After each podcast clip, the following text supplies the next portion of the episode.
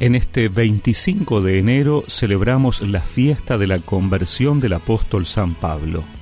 Por eso escuchamos en el Evangelio que Jesús dijo a sus apóstoles, Vayan por todo el mundo, anuncien la buena noticia a toda la creación. El que crea y se bautice se salvará, el que no crea se condenará. Y estos prodigios acompañarán a los que crean arrojarán a los demonios en mi nombre y hablarán nuevas lenguas. Podrán tomar a las serpientes con sus manos, y si beben un veneno mortal no les hará ningún daño. Impondrán las manos sobre los enfermos y los curarán.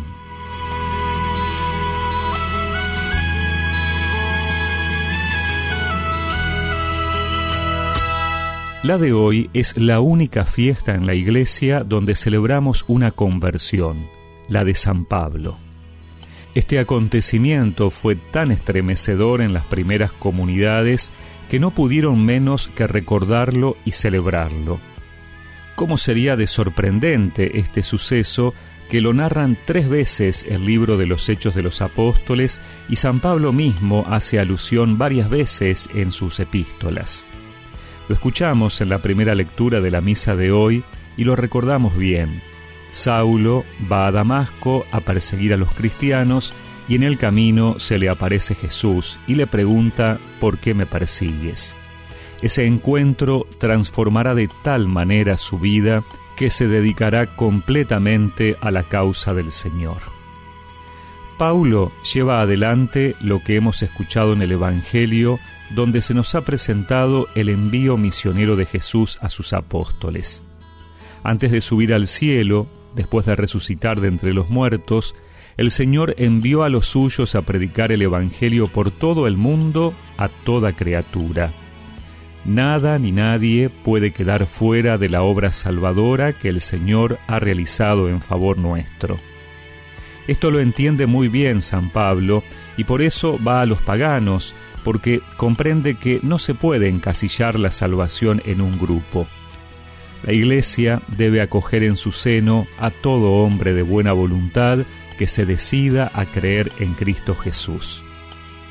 Siguiendo el mandato del Señor y las enseñanzas de Pablo, los que ya hemos hecho nuestra esta fe, debemos ser los primeros en experimentar el amor de Dios, pues Él nos ha llamado para que estemos con Él y para que seamos testigos suyos hasta el último confín del mundo. El Señor nos envía como aquellos que han de continuar su obra. La conversión infundió en Saulo una fe que lo hace ser misionero incansable. Enciende en su alma un ardor de caridad que le obliga a transmitir a los demás la verdad que ha encontrado le da la fuerza para hacer tanto de palabra como de obra un ferviente testimonio del Evangelio. Ahora bien, ¿qué nos diferencia a nosotros de San Pablo? Tenemos la misma fe, la misma caridad, la misma doctrina, el mismo Dios, pero tal vez nos falte su amor apasionado al Señor, que le llevó a considerar todo como basura comparado con Cristo. Que un rayo cayó sobre mí y desde entonces mi vida, para siempre mi vida cambió.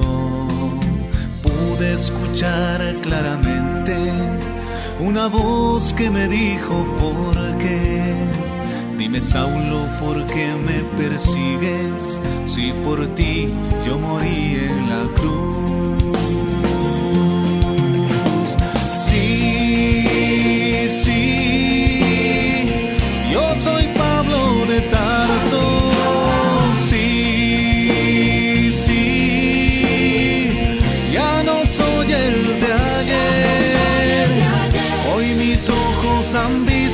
Al mismo Jesús y aunque ahora me cueste morir, voy a ser un testigo de Cristo.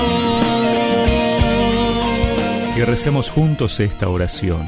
Señor, aumenta mi fe y mi amor para convertirme en luz y fuego que te anuncie en medio de la oscuridad del mundo. Amén y que la bendición de Dios Todopoderoso, del Padre, del Hijo y del Espíritu Santo los acompañe siempre.